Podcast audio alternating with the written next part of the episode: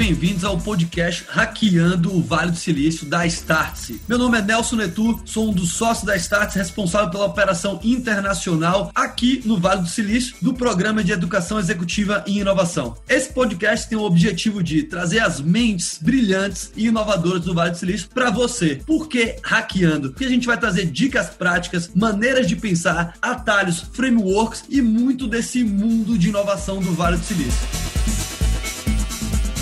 Olá, olá, olá, olá, comunidade da Starts, comunidade de empreendedores, de inovadores. Hoje estou com um grande amigo, uma mente brilhante, super feliz de fazer esse bate-papo, o Alex Dantas, um dos fundadores aqui uh, de um espaço de makers, como a gente chama aqui no Vale do Silício, que é como se fosse um coworking space, mas em vez de ter várias empresas de software que geralmente a gente vê em coworking space, é um, é um coworking space para pessoas que querem construir coisas, ou seja, para hardware and electronics. Bacana demais esse conceito, é um conceito totalmente inovador, por isso eu trouxe o Alex hoje aqui para contar um pouco da história dele, para contar um pouco o que, que é o Secret Lounge, para contar como é que o, um espaço, na realidade, físico, né, tá passando por um momento aí super delicado de pandemia, mas também tá se reinventando e tá fazendo coisas super bacana aqui no Vale. O, o Alex é um grande empreendedor, é como, como no Brasil a gente fala, um empreendedor raiz. Então a história dele de eu tenho certeza que vocês vão tirar várias lições também. Alex, querido, muito bom te ter aqui novamente. Eu que agradeço. Que é isso, o prazer é o meu. Uma boa maneira a gente começar esse bate-papo é você se apresentando, contando, né? Você, cara, você é um cara que tá há muito tempo primeiro nos Estados Unidos e é um dos caras que eu conheço que tem uma carreira de empreendedorismo e de fazer coisas totalmente diferentes. Eu adoro essa sua habilidade de navegar em indústrias e, e, e, e mundos diferentes. Conta um pouco pro pessoal entender o que é que eu tô falando. Ah, então, conta um pouco como é que primeiro você chegou, né, até o Secret Lounge, o que é que aconteceu, qual foi das tuas empreitadas aí para que o pessoal conheça um pouco mais da tua história. E de novo, obrigado, prazer demais te receber aqui. Eu que agradeço, sempre, sempre um prazer. Bom, um, como você falou, já tô aqui há muito tempo, né? Eu não, não vou ser uh, 30 under 30 e também provavelmente não vou ser 40 under 40.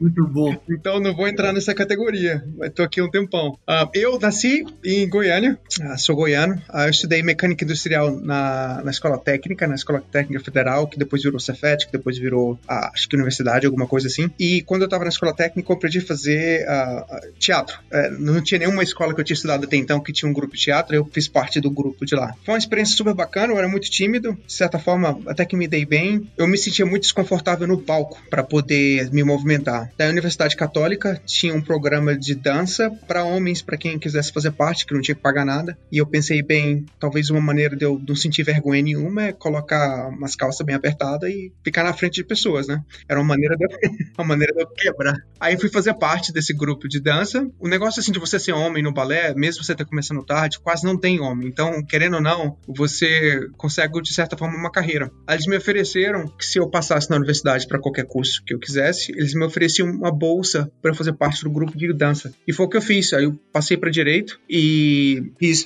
parte do grupo da escola, eles me deram uma bolsa. Aí chegou um ponto que eu tinha que tomar uma decisão, ou era, ou era ficava no Brasil ou para outro local. Daí eu resolvi mudar para os Estados Unidos, eu consegui um scholarship para uma escola aqui privada para balé clássico. Legal. E fiz isso. Era o que eu fazia. Eu mudei para os Estados Unidos, trabalhava no restaurante durante o dia e à noite eu estudava a balé. Era só o que eu fazia dia e noite. Eu nunca tive a intenção ou a pretensão de ser um profissional. Nunca. A ideia mesmo era só fazer o que eu queria fazer enquanto eu pudesse fazer, porque balé é uma é um esporte para quem é jovem, né? Geralmente assim, para mulher, sua carreira acaba aos 30 como bailarino ou como bailarina. A homem, sua carreira, se você segurar até os 35, você fez muito bem. É só o que eu fazia. Aí um dia eu tava na. Ah, eu conto essa história sempre porque foi pivotal para mim. Eu tava assistindo uma televisão, tava com meus pés dentro do, do balde de gelo e assistindo uma entrevista do Baryshnikov. Ele mora em Nova York. Né? Ele tava falando que tava tendo dificuldade de manter a escola dele aberta. E eu, uau, Baryshnikov é assim, o melhor do século, é o, meu, é o melhor dos melhores e o cara tá tendo dificuldade com o dinheiro. Imagina eu, que era medíocre, o máximo que eu ia ser era medíocre. Aí eu, depois daquele dia, eu nunca mais fiz uma aula.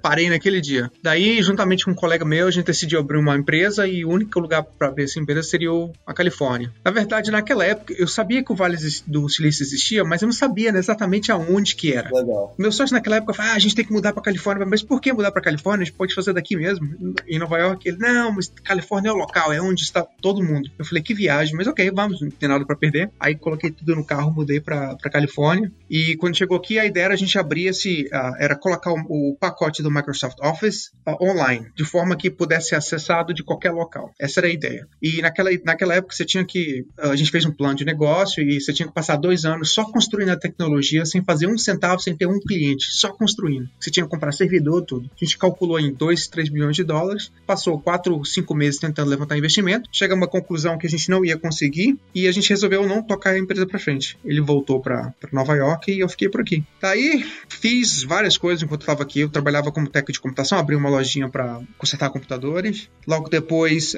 depois de vários eventos, eu acabei morando no carro. perdi, perdi, tava homeless. Olha só. Não tinha onde morar, tava morando no carro. Tava morando eu e um amigo meu no carro. ele tava compartilhando o carro. Me chamava da nossa casa. Às vezes eu tinha que trabalhar. Aí ele falava, vem, traz a casa para mim. Era o carro.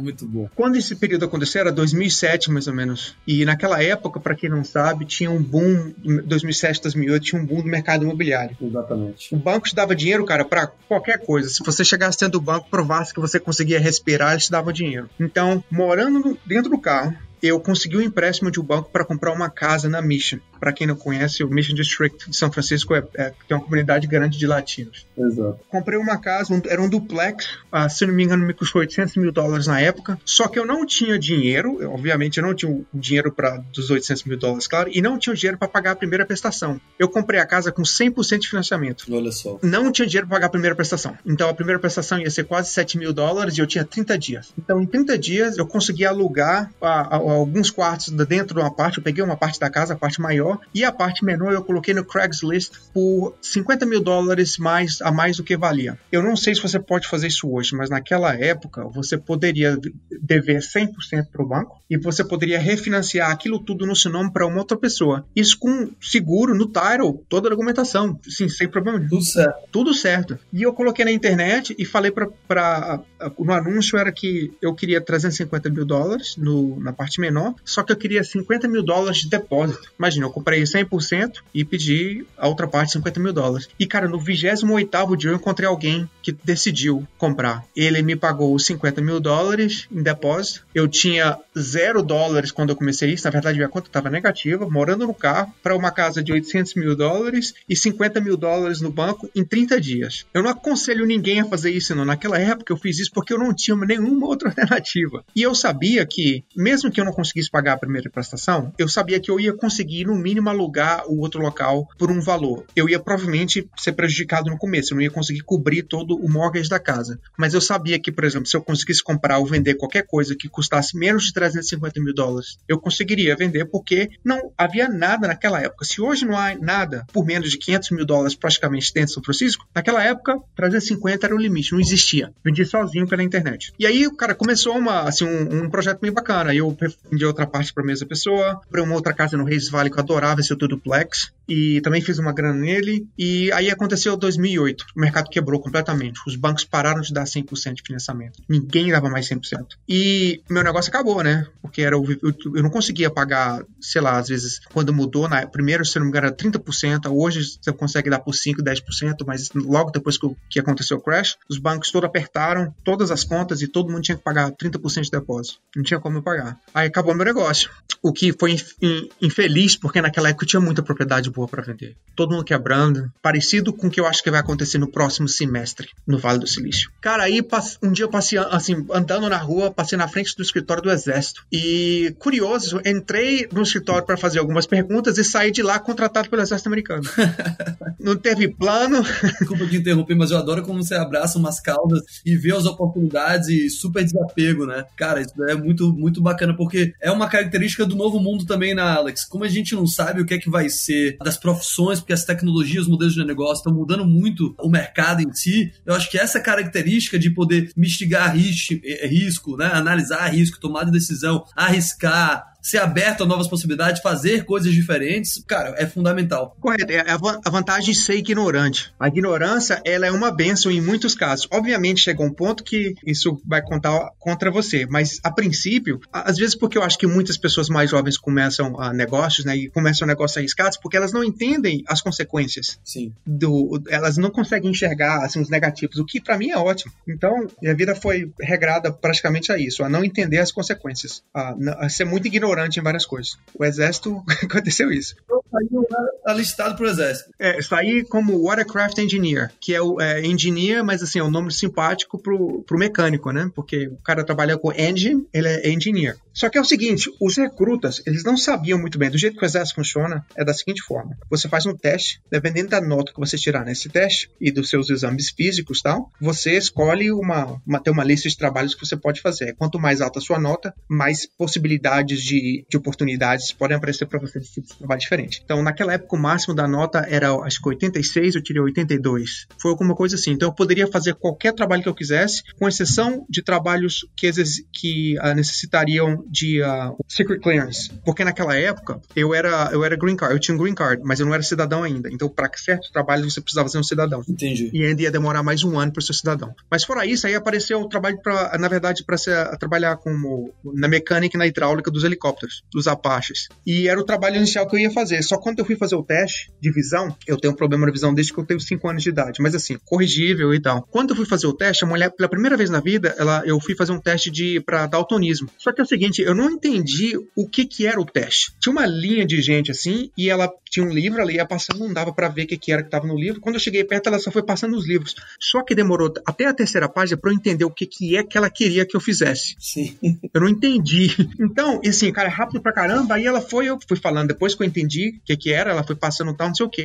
Aí ela colocou a nota lá, mas colocou a nota que eu tinha menos dois. Não era daltonismo, mas tinha um problema. Mas não é que eu tinha um problema, é simplesmente eu não entendi o teste. O problema foi de contexto, né, na verdade. O problema foi o contexto. Aí quando eu voltei pro, pro, pro recruta, ele, ele falou, cara, você tinha uma nota muito boa, mas talvez tenha esse problema aqui ah, no seu olho. E eu falei, cara, eu não tenho problema no olho. Ele falou, você pode voltar, mas eu acho que não vai dar tempo de fazer isso. Tem esses outros trabalhos que você, que você pode fazer, porque para fazer para helicóptero, isso aqui vai dar um problema. Aí o que, que você quer fazer? Ah, qual que é o trabalho que você tem aí? Aí o cara falou um monte de coisa lá e falou: ó, você tem essa parte do uh, Watercraft Engineer. Você pode ou pilotar o barco, o, o, o, o boat, que a gente chama, ou você pode consertar o boat, a parte eletrônica e tal. Eu falei, pô, como eu adoro eletrônica, né? E a parte mecânica nem tanto, mas eu adoro eletrônica. Aí eu falei, ah, não quero dirigir barco, coisa nenhuma, eu quero trabalhar na, na parte eletrônica e tal. E aí foi, foi a profissão que eu escolhi. Futuramente, assim, quando eu terminei a escola, que eu voltei pro, pro centro de. Uh, que eu fui fazer um outro teste quando voltei pro centro. Aliás, quando eu tava no treinamento ainda, quando fui fazer o exame médico, o médico falou: você tem um, um problema no olho que tá dando aqui no seu profile, mas isso aqui tá errado, porque você não tem problema no olho. Eu falei, thank you.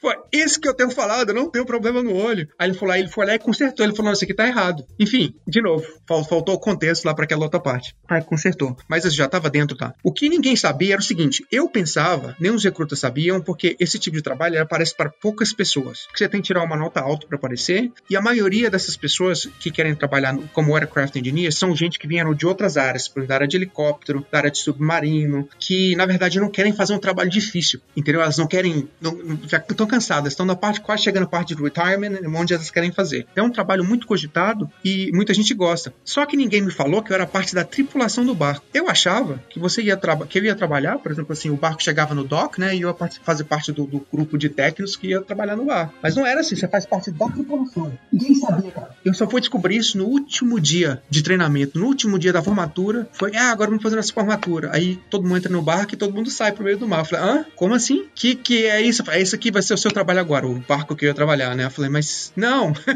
ninguém me falou isso. Eu detesto o mar, detesto ficar no barco. E aí começou. Aí por causa disso eu fiz várias missões com o exército. Eu fiz missões no Japão. A gente fez simulação com os japoneses uh, para se acontece um outro tsunami lá. A gente parou o metrô de Tóquio todo, retirou as pessoas do metrô de Tóquio, levou pro nosso barco e passou para Tóquio de Yokohama como treinamento, por exemplo. Foi muito bacana. Fiz várias missões com o de treinamento com os Navy SEALs aí em San Diego. Eu tava em Coronado todo mês. Cara, foi bacana. Fiz isso por quatro anos e eventualmente quando eu saí, aí abri uma empresa que não deu certo. Depois abri uma outra empresa que não deu certo. Depois uma terceira empresa que não deu certo. Aí abri uma quarta que me deu dinheiro suficiente para não ter que trabalhar, por exemplo, durante um ano. Peguei o dinheiro e abri uma outra empresa que deu ok. Assim, foi, deu um cash flow bacana. E uh, nessa época, trabalhando com uma das empresas uh, antigas, eu saí do banheiro vi minha, minha namorada checando minhas mensagens. Eu falei, pô, esse é um problema seríssimo.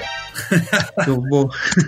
Você, como um bom empreendedor, falou: tenho que resolver esse problema. Tem que resolver esse problema, tá acabando com o mundo. O mundo tem que ser, ser alertado a respeito desse problema. E um engenheiro que trabalhava com a gente, que era o CTO da minha outra empresa, tinha criado um aplicativo que resolvia um problema parecido, que a gente acabou usando para isso. Que era o seguinte: você trancava o seu telefone, ah, se alguém mexesse no seu telefone, ele só tocava o alarme, tirava uma foto da pessoa e mandava pro seu e-mail. E era isso que fazia, cara. Ele não viu muito valor no, no aplicativo, aí eu acabei comprando o aplicativo dele. Eu ajudei ele a desenvolver tudo do zero, porque era simplesmente uma interface, uma interface única, e ele tinha uma certa popularidade, mas acho que ele não entendeu exatamente o que as pessoas estavam usando o aplicativo. Aí colocamos no mercado, com um ano mais ou menos, a gente teve mais ou menos 500 mil downloads, Nossa. e as pessoas falando, você salvou minha casa, salvou minha vida, salvou meu carro, a maioria deles brasileiros. Talvez devido ao fato de a primeira versão ter sido em português. E assim, eu ignorei todo mundo. Passei um ano sem responder nenhum e-mail, porque para mim era só uma sacanagem. E chegou um dia eu falei, cara, eu tinha que conversar com essas pessoas. Aí comecei a conversar com os, com os e-mails. Eu recebia mais de mil e-mails todo dia. Mais de mil e-mails de, assim, de várias partes do Brasil. Todo mundo agradecendo ou algum um outro comentário. E eu perguntando, como é, pra que, é que vocês usam isso? Aí eu descobri o seguinte, que uma boa parte das pessoas fazia é comprava um telefone Android antigo, instalava o aplicativo no telefone e colocava o telefone de trás da porta, ou colocava em cima de uma janela, colocava dentro da moto. Por quê? Porque se alguém entrasse na sua casa, mexia o telefone, tocava o alarme, virou um sistema de segurança. Na moto a mesma coisa, pessoal colocava dentro do banco da moto e, e entrava para qualquer local. Se alguém mexesse no, na sua moto, tocava o alarme. Entendeu? Era um sistema de segurança que você poderia fazer aí por 30, 40 reais com um telefone Android barato do Paraguai. Cara, isso foi um assim, abriu os olhos para mim. Que eu falei, uau, eu deveria ter conversado com essas pessoas um pouco mais cedo. Daí eu troquei algumas funções do aplicativo, mudei a linguagem um pouco mais para ser parecida com isso. Com um ano, a gente teve, eu consegui levar, levar o aplicativo para ter quase 5 milhões de downloads. Você é louco. Tá de brincadeira. Não, é. Te, teve uma época que eu estava instalado em 6% de todos os telefones Android no Brasil. E você vê, né, Alex, que é engraçado, porque inovação não é o que os inovadores fazem, é o que os clientes adotam. Exatamente. É aquele, aquela história de você achar que sua ideia é maravilhosa, que foi uma das, das minhas, na verdade, aprendizados na vida. Foi que, na verdade, eu sou é um bosta mesmo. Minhas ideias são horríveis, como a maioria das pessoas. E é, foi aí que eu aprendi na cara mesmo que sua ideia não vale nada, que é o que muita gente aqui no Vale fala. A sua ideia não vale nada. O que vale é execução da sua ideia, é você entender, escutar o que é que o cliente realmente quer. Porque eu tinha um mentor que falava isso para mim e eu, eu, sempre gosto de repetir essa história, é que ah, você sabe que o macaco gosta de banana, né? Então, a sua função como empreendedor é só juntar os dois. É sempre fazer com que o macaco e a banana se encontrem. É só isso que você faz. E você tem que focar nisso. Né? Você tem o, o, o B2C, que é o Business to Consumer, você tem o B2B, o Business to Business, e você tem o único business que você devia estar, que é o B2M, é o Banana to Monkey.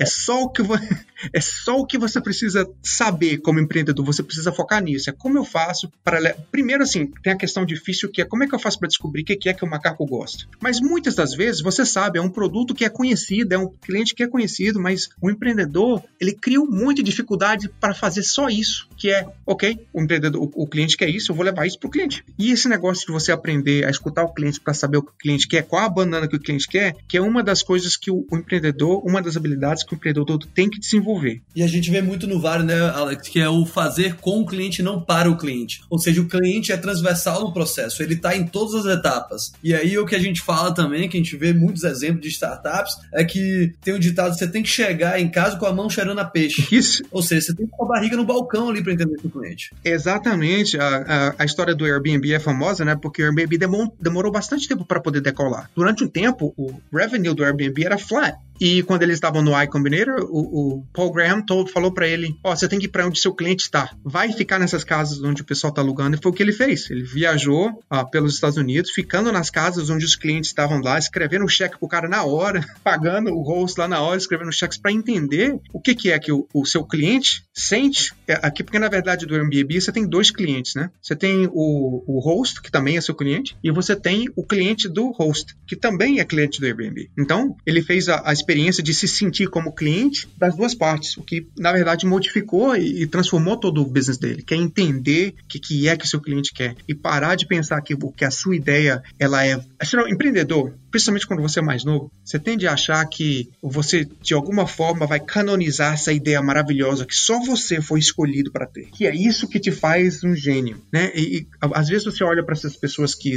têm muito sucesso, que são empreendedores de, de sucesso, e fala: "Uau, eu queria ter tido aquela ideia que aquela pessoa teve". Ninguém se dá conta que as muitas quase assim, eu diria que quase a maioria devastadora dos casos demorou muito tempo para aquela pessoa chegar naquele modelo específico. Não aconteceu do dia para noite. Foi um processo de desenvolvimento daquela ideia. A ideia só foi a faísca para botar o empreendedor com a mão na massa, né? É, na ideia, na verdade, foi ela, ela começa como você talvez tentar criar uma hipótese do que, que é que você acha que um cliente, talvez, ou de um cliente possa querer. Talvez você comece do lado do produto, do lado do cliente. Mas essas são as melhores ideias. Agora, tem a pior ideia, que é aquela pessoa que fala, eu quero abrir uma empresa. Ok, de quê? Ah, não sei. Qual o problema que você vai resolver? Ah, não sei, eu quero ser rico, ou quero ser famoso. Essas são as piores ideias. E o cara aparece com uma ideia do nada sem entender o que é o cliente. As melhores sempre ela aparece de um problema. É que você quer o resultado, você não quer a jornada, né, Alex? O cara quer. Exatamente. Quero os benefícios que eu vou colher lá na frente, eu quero o status, mas eu tô disposto, disposto a, relação que é o meio do caminho, que é a jornada, tô disposto, que nem você falou, a entender que no meio do processo, de repente, eu vou ter que pivotar isso de diversas maneiras diferentes e que, na verdade, essa jornada é um processo contínuo de validação de ideias, né? Ou seja, de validação de hipóteses que a gente tem, porque no final das contas, ideias é o que você mencionou. Ideia, na verdade, é uma hipótese que aquele produto ou serviço vai dar certo, que alguém vai se interessar em comprar aquilo. Mas a gente só consegue validar essa hipótese se a gente estiver muito perto do cliente. Eu acho que é Exatamente. isso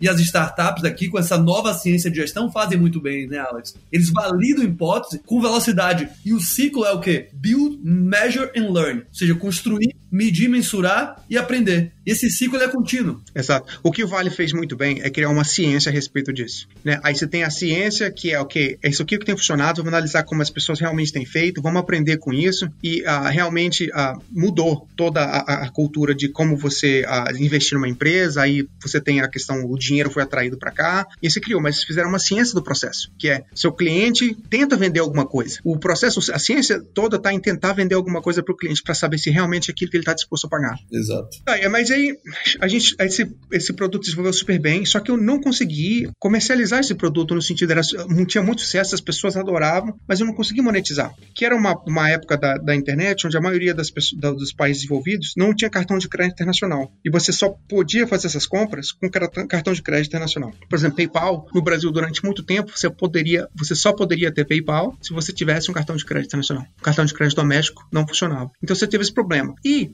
no topo disso era já uma época onde as pessoas não queriam pagar o aplicativo. O aplicativo é um negócio muito difícil de monetizar e uh, mesmo quando você consegue monetizar, ele é muito temporário. O churn de um aplicativo é muito grande. Enquanto eu estava trabalhando nisso, eu estava alugando uma, uma, sala no escritório de arquitetura, um cubicle, e eu conheci o dono do, do escritório, que era um arquiteto há mais de 40 anos, o Nicolas. E o Nicolas ficava falando para mim que eu tenho esse prédio perto do aeroporto de Oakland, que tá lá, que, né, uh, eles me escutavam falando no telefone de tecnologia e tal. Aí um dia ele me trouxe aqui e ele me mostrou, eu falei, hum, interessante, Nicolas, muito bom.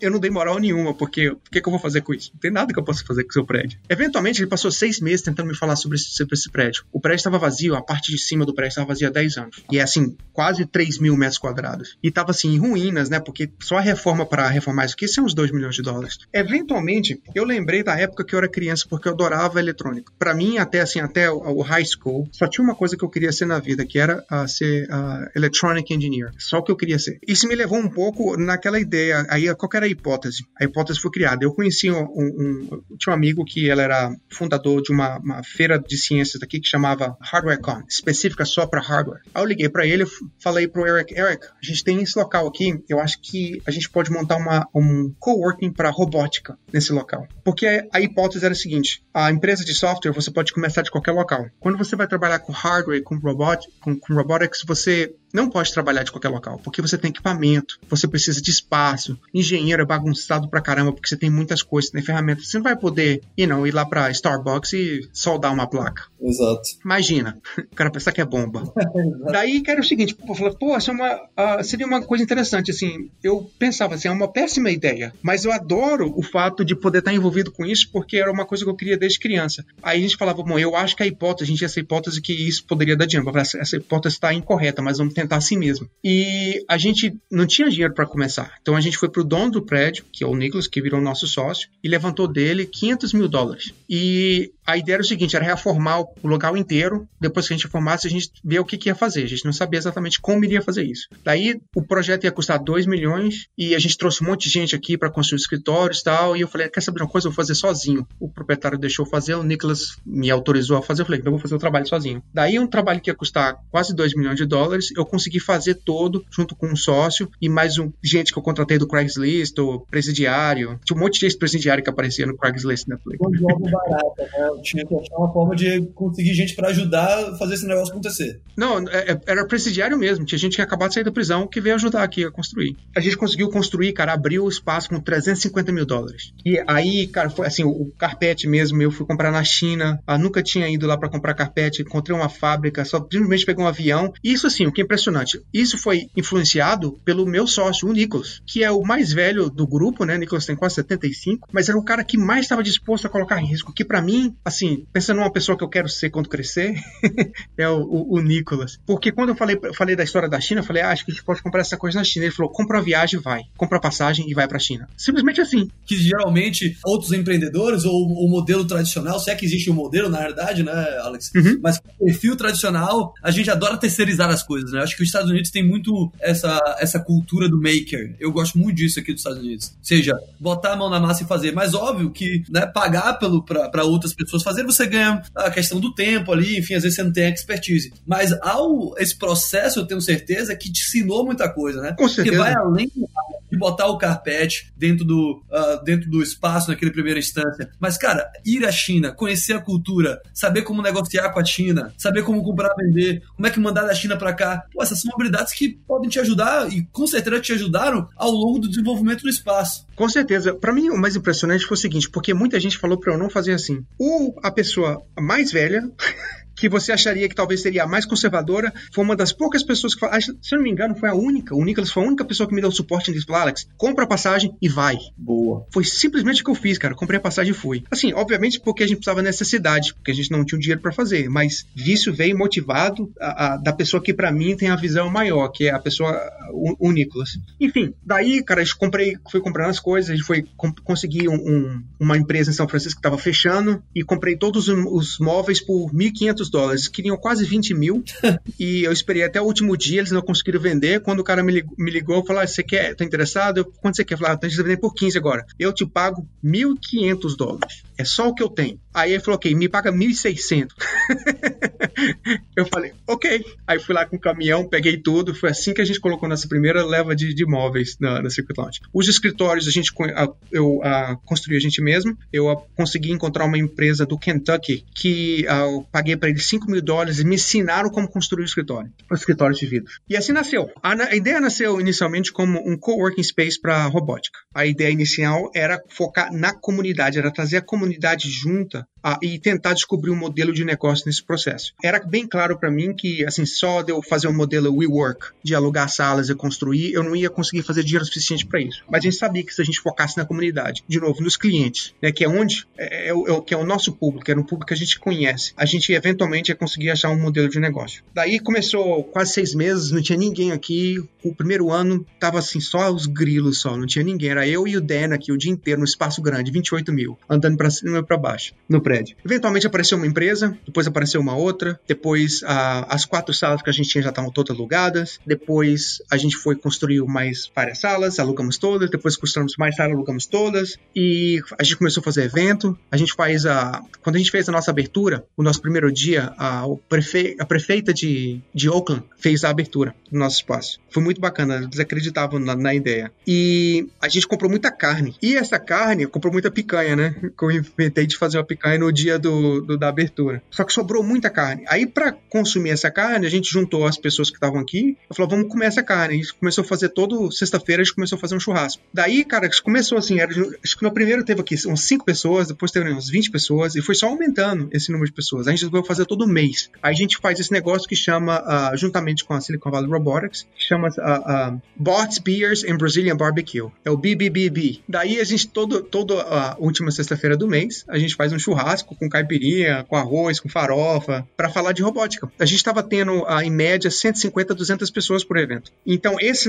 foi todo o nosso marketing, foi isso, conversar sempre com a comunidade. Daí, eventualmente, muitas pessoas, a gente começou a ter vários eventos de robótica, o, o tráfego começou a aumentar bastante aqui, começou a chegar ao ponto de não ter vaga no estacionamento mais. A gente tem muito estacionamento, o espaço é grande. E muitas pessoas chegavam para mim e perguntavam, Alex, como é que eu, eu adoraria colocar meu filho para aprender robótica? Ou eu adoraria aprender, talvez alguém que estava numa outra carreira que queria mudar de carreira. As pessoas me perguntavam, como é que eu faço? Eu falei, ah, eu volto para a universidade, estudo mecânica, engenharia mecânica, engenharia eletrônica, mecatrônica. E sempre eu só o que eu falava. E eu não estava prestando atenção no que as pessoas estavam me dizendo. Eventualmente, eu me dei conta que, peraí, eu não fui para a universidade para fazer isso. A maioria das pessoas que está dentro da nossa comunidade não foram para a universidade para fazer isso. E assim, são pessoas brilhantes, têm algum problema com o sistema educacional, onde as pessoas não querem voltar para a universidade. E por que, que eu estou falando para as pessoas irem para a escola quando eu não estudei isso? Exato. Né? É, que, que besteira, que tipo de advice horrível que eu estava dando para as pessoas. Aí eu entendi que a gente não estava no mercado de coworking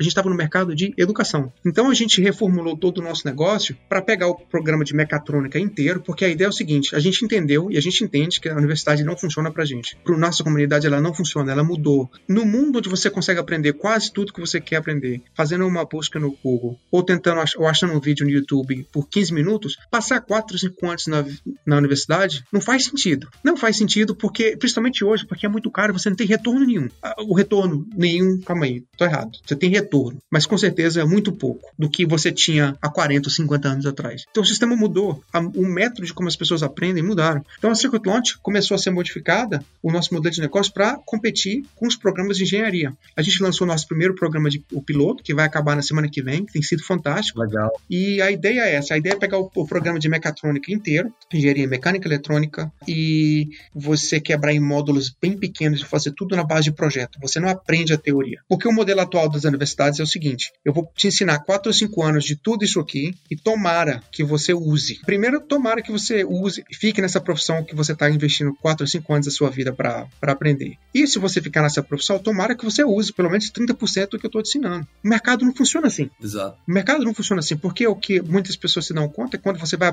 vai, vai entra na empresa, se você não é um profissional onde você está constantemente aprendendo, você não vai ficar no mercado de trabalho. Ainda mais nesse momento hoje, né, Alex? Desculpa, desculpa te interromper, mas você tocou num ponto muito importante, que é o lifelong learning, e, né, que é a habilidade de aprender ao longo da vida. Então, antigamente, é porque é, é, a gente está passando também, né, Alex, por uma mudança uh, de cultura de aprendizagem. Eu acho que a gente usa ferramentas que a gente usava para ensinar os nossos avós. Sem dúvida. Né? É, a gente exatamente. Muito uma sociedade muito mais tecnológica e moderna, que tem um outro comportamento, com ferramentas do passado. Então, por quê? Porque a gente foi baseado também muito a gerenciar a nossa vida e as coisas ao nosso redor em previsibilidade. Ou seja, quando o cara vai para uma faculdade, por exemplo, para educar aquela pessoa, você imagina, ah, medicina e direito vão ser as profissões que no futuro vão continuar dando estabilidade financeira. Então eu vou botar meu filho para desenvolver as habilidades pensando que esse cenário é previsível. O problema, isso funcionou por muito tempo. Só que o problema é que a gente vive num mundo totalmente inovador em constante mudança. Então, você se basear em gerenciar suas coisas e a sua vida ou a sua educação em modelos previsíveis não vai funcionar porque o mundo de inovação é dinâmico, é diferente, muda o tempo todo. A única certeza que tem é que as próximas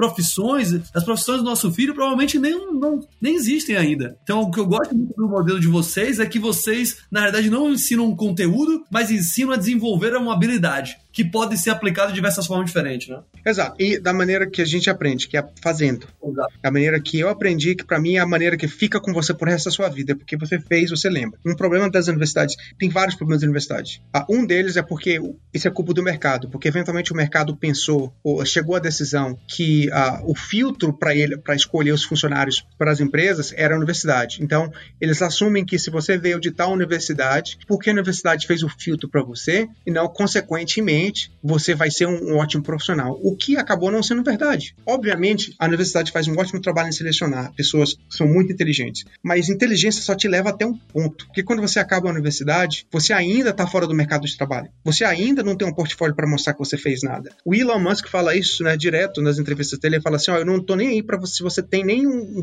um, o segundo grau. Eu só quero que você me mostre o que você fez. O que, que é que você fez? Então, assim, o que vale é o, é o que você fez, é o que você tá preocupado em fazer, o que você tá construindo no momento. E, para mim, é onde que tá, assim, o, o, paradigma da educação normal. Aí que vem a pandemia, eu venho falando para todas as pessoas que vêm aqui pro Tours, eu falo: olha só, a, a, as universidades estão no momento Nokia delas, né? O momento, uh, o Napster. Que, para quem não sabe, que assim, o Napster foi que primeiramente mudou a indústria da música. E o Nokia era, tinha, sei lá, tinha 70% do mercado. Em dois anos, cara, praticamente sumiu. Dois, de dois a quatro anos sumiu quando os smartphones apareceram. Eles simplesmente acharam que o modelo deles era o modelo que ia sustentar eles pro, pelos próximos 10, 20 anos e sumiu em quatro anos. E as universidades estão no mesmo problema. Eu tenho falado para os alunos, professores que aparecem aqui, eu falo, ó, o modelo de vocês vai ter que mudar, porque senão em 10 anos vocês não vão ter mais clientes, vocês não vão ter mais estudantes. Aí vem a pandemia. A pandemia fez o seguinte, olha só, não só eu vou apontar um problema na educação, como eu vou provar isso para vocês. Eu vou obrigar todos vocês a ficarem em casa e vou mostrar para vocês o problema sério que vocês têm no momento. Obviamente, um problema de, de saúde, né? Mas assim, a questão de, de você não poder ir para a universidade, de você não poder tá no campus, principalmente nas, nas histórias, nos campos da,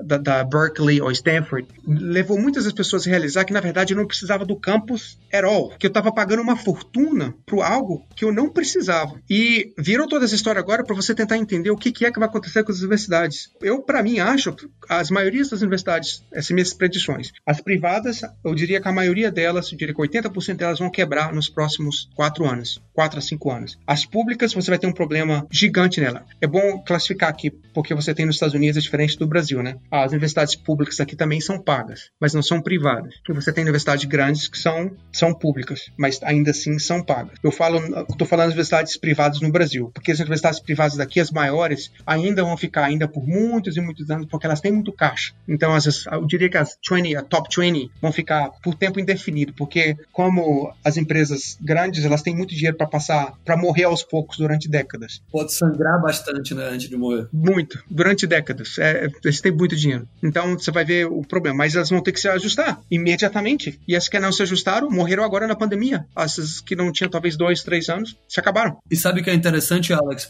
esse, esse racional? Vamos parar para pensar. O, a, a, universidade de hoje atende a sociedade do passado. Com certeza. Então uh, a gente, na verdade, não tá percebendo que tá vindo uma nova sociedade aí. Exemplo, tem, cara, o, sei lá, o meu primo, que tem 12 anos, ele praticamente já nasceu com smartphone. Uhum. Ele já nasceu acessando, ele já nasceu na era da abundância. Ou seja, antes a gente vivia uma era, quando a gente ia pra universidade, que a gente tinha escassez de informação. Com certeza. Então, pra você masterizar qualquer tipo de conteúdo, você tinha que realmente ir pra uma biblioteca, pegar um livro, ir pra universidade, falar com aquele professor que verticaliza aquele conteúdo para 40 pessoas totalmente diferentes da mesma maneira. Uhum. Então, uh, o problema é que hoje a gente já tem a YouTube University.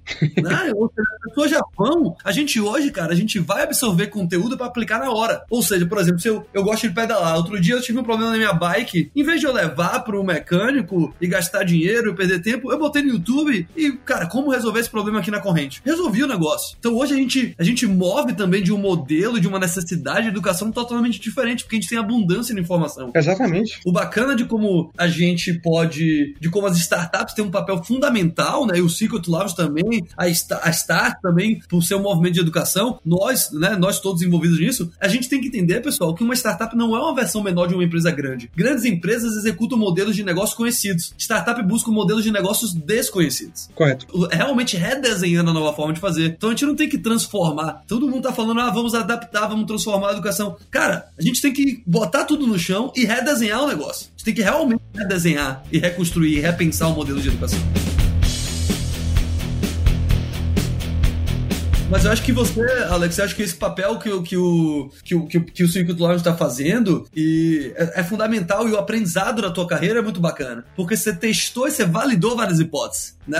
Se a gente parar para pensar e, e, e analisar a, as coisas desde o balé, desde a da parte do, do, do, militar, um negócio, alguns negócios que deram ou não deram certo, cara, são todas hipóteses validadas que você, pô, será que isso vai me fazer feliz? Pô, será que isso vai me dar dinheiro? Pô, será que isso aqui na verdade é, é uma oportunidade, na verdade, né? Tem vezes que foram oportunidade, necessidade necessidades. Qual você acha que foi, pra gente ir até encerrando aqui, fechando, mas fechando também com chave de ouro, que, pô, gostei muito de fazer esse bate-bola contigo. Quais foram os grandes aprendizados que o próprio Vale te trouxe, que essa mentalidade de startup, ou a diferença também, né, a gente tem acesso a pessoas brilhantes aqui é um ecossistema super diverso e aberto também, né? Quais foram assim, as suas, suas principais lições e dicas que você daria para a nossa audiência que, de repente, mesmo não estando no Vale, podem começar a procurar outros ecossistemas e podem aprender de ecossistema de inovação como o Vale do Silício? Eu posso dar, a, a, talvez, a, algumas dicas no sentido de coisas que eu tive de exorcizar de mim por ser brasileiro. E você tem que entender essa perspectiva de onde o, o brasileiro está culturalmente, você tem que entender que há uma diferença. E você tem que eliminar, você, eu gosto de exorcizar mesmo, você tem que exorcizar essas, um, essas características de você. Uma é o seguinte: sua ideia não é genial. Não tem religião, não tem Deus, que vai te escolher para ser um empreendedor especial. Suas ideias, elas não valem nada. Isso demorou muito tempo para eu entender, então é importante. Eu cresci numa família muito religiosa, que, na qual eu acreditava que as únicas pessoas de sucesso são, seriam as pessoas que tivessem alguma coisa especial sobre ela. Mas não é. Ser empreendedor é um trabalho árduo. Você tem que querer fazer isso. Você tem que entender o que, que é a sua função. Aquela história de trazer a banana para o macaco. Você tem que entender que a sua função é essa. E você tem que desenvolver suas habilidades para chegar nesse momento. Número dois, que também faz parte do número um, é não tentar fazer as coisas sozinho. Boa. Não tentar fazer as coisas sozinho. É, é, uma, é uma perca de tempo enorme. Isso faz parte. Você atrair outras pessoas é parte do seu grupo grupo de habilidades como empreendedor. Você tem que entender o que, é que eu preciso ter, o que, que eu preciso fazer para poder atrair aquela outra pessoa. Aí, uma vez que você atraiu, como é que você vai fazer para gerenciar aquela pessoa? Como é que você faz para se comunicar com seu time para com que eles entendam a ideia de onde você vai chegar? Porque o mundo de você falar para os seus colegas ou para os seus empregados, ah, eu quero que a gente vá ali, é assim que a gente vai fazer, não é assim que funciona. Você tem que convencê-los que é aquela direção que é a correta para você ir. Ou às vezes você faz, talvez como eu, eu não convenço ninguém de fazer nada. Eu falei, pessoal, essa é a minha hipótese. Alguém tem uma outra hipótese? E se as hipóteses são parecidas, elas são muito diferentes, a gente escolhe, junto como um time, qual hipótese que a gente vai testar. Uma questão clara, você vai testar essa hipótese. A gente acredita que talvez essa hipótese vai Então, como um time, como um time, você vai tentar testar, testar aquela hipótese. Entendendo já de princípio que se aquela hipótese estiver errada, não há problema, a gente vai testar uma outra hipótese. Mas o time inteiro tem que estar sempre testando a mesma hipótese, resolver o mesmo problema. A terceira, se você acha que a sua ideia vai gerar dinheiro ou que você tem um mercado que é grande o suficiente, busca um investidor. Aqui a, a questão cultural, né? Eu achava que uh, eu vim de uma família que você não podia, não ia, não pede emprestado nada para ninguém. Você não pede emprestado uh, e você não pede favor para ninguém, a não ser que você realmente esteja numa situação assim de morrer.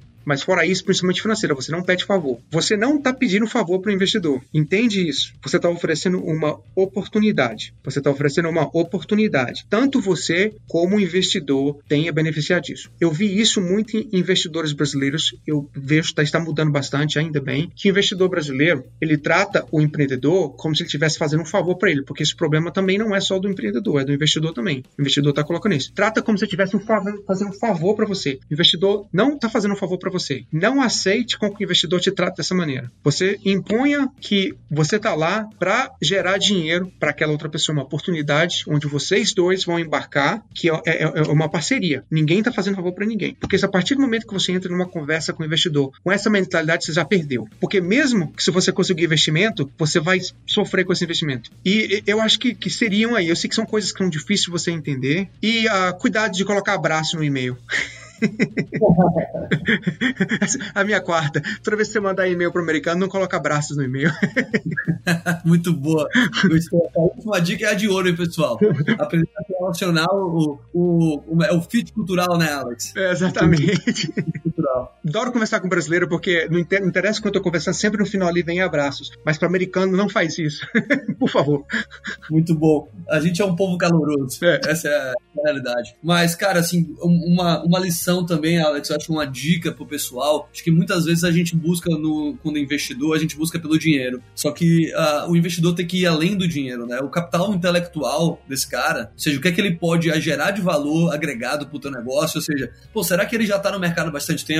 Ele já faz, ou ele já atua, ou ele conhece pessoas que não só ele, na verdade, mas o network dele pode te ajudar a tua empresa a chegar mais rápido onde você quer chegar, ou pode te ajudar a evitar falhas que você não precisa, de repente, passar por momento talentos por ter esse conhecimento. Então, eu acho que vai além do dinheiro, né? Às vezes a gente fica só no dinheiro e a gente esquece que o capital intelectual e o network, ou seja, as portas que essa pessoa pode abrir, são tão relevantes quanto o dinheiro, né? Seria a quinta dica aí. Se você estiver buscando um investidor, uma investidora, estuda o investidor ou investidora que você está buscando primeiro, para saber se aquela pessoa investe na sua área. Porque isso vai facilitar, vai facilitar o seu trabalho e o trabalho do investidor também. Porque, cara, quase tudo você consegue contar na internet. Você consegue entender que tipo de empresa que aquela pessoa investiu. Então, quando você vai conversar com essa pessoa, você já tem um entendimento do ambiente que ela, que ela opera porque isso vai facilitar bastante para você. E aí é, é, é, o que você falou, né? É, você tem que buscar dinheiro. Acredite ou não, é, tá, tem muito, tem muito dinheiro disponível. Tem muito disponível no mercado. Tem no, no, mercado brasileiro e no mercado americano. Tem muito disponível. Mas você tem que entender que dinheiro por si só não vai fazer a sua empresa. Você achar que é só o que você precisa de dinheiro, você está quebrando as minhas duas primeiras regras, que é achar que você é especial e achar que você pode fazer as coisas sozinho. Boa, Alex. Cara, dicas de ouro, pô, lição de empreendedorismo, de, de resiliência resiliência, de persistência, de fazer por você mesmo. Cara, gostei muito do nosso bate-papo. Pessoal, espero que esses aprendizados aqui tenham sido relevantes para vocês. Eu já tive várias vezes no Secret Lounge para um desses churrascos, para aprender um pouco mais sobre robótica. A gente já levou executivos da Startse para o Alex ter a oportunidade de apresentar um pouco o modelo de negócio e o próprio espaço em si. O Alex, Alex, você sabe que tem um grande respeito e admiração pelo teu trabalho, pela pessoa que você é e pelas formas também que você conduz o teu negócio. Acho que você realmente é um cara mão na massa, visionário. Não vejo o cara melhor para poder construir algo que é, que é um espaço para makers e ao mesmo tempo um, algo que é o futuro da educação. Então fico feliz de estar perto disso. O sentimento é mútuo. Você sempre, sempre será bem-vindo aqui. Você e o grupo inteiro da Start têm tratado a gente sempre com muito carinho. Que bom, cara, que bom. Mensagem final para a nossa audiência do Brasil, de repente aí, pode ser, enfim, do lado pessoal, nesse momento, a gente está vivendo um momento de incerteza. Você é um cara super resiliente. Dá uma mensagem para nosso para nossa audiência e a gente vai se despedindo por aqui. Acho que a única mensagem que eu tenho para vocês é o seguinte: tudo que a gente está passando agora vai passar. Entendeu? Essa não, essa não é a pior a, o momento da nossa história. Se você olhar para trás, muitas pessoas tiveram que passar por momentos muito mais complicados. Tudo que você está passando agora, isso vai passar. Mas entende que há muitas oportunidades nesse momento. E é a sua função como empreendedor, para aqueles que querem ser empreendedores, de achar a sua banana e achar o seu macaco nesse momento. Boa. E se eu puder ajudar com qualquer coisa, conte comigo. Ah, vocês podem me encontrar no alex.secretlaunch.com ou pelo LinkedIn, clicar Alex Dantas, geralmente você me encontra por lá. Se eu puder ajudar, estou sempre à disposição. Boa demais, Alex. Bom, pessoal, depois de dicas de ouro como essa, hoje praticamente uma hora de bate-papo, de história, de dicas de mão na massa, contando um pouco do que, é essa mentalidade do ecossistema do Vale do Silício e também o que é, que é esse espaço de makers e futuro da educação. Então, acho que a gente navegou em vários pontos. Obrigado de novo, Alex, por estar aqui com a gente. Obrigado você que está escutando pelo mais um episódio do Hackeando Vale do Silício. A gente se vê na próxima. Abraço, irmão. Tchau.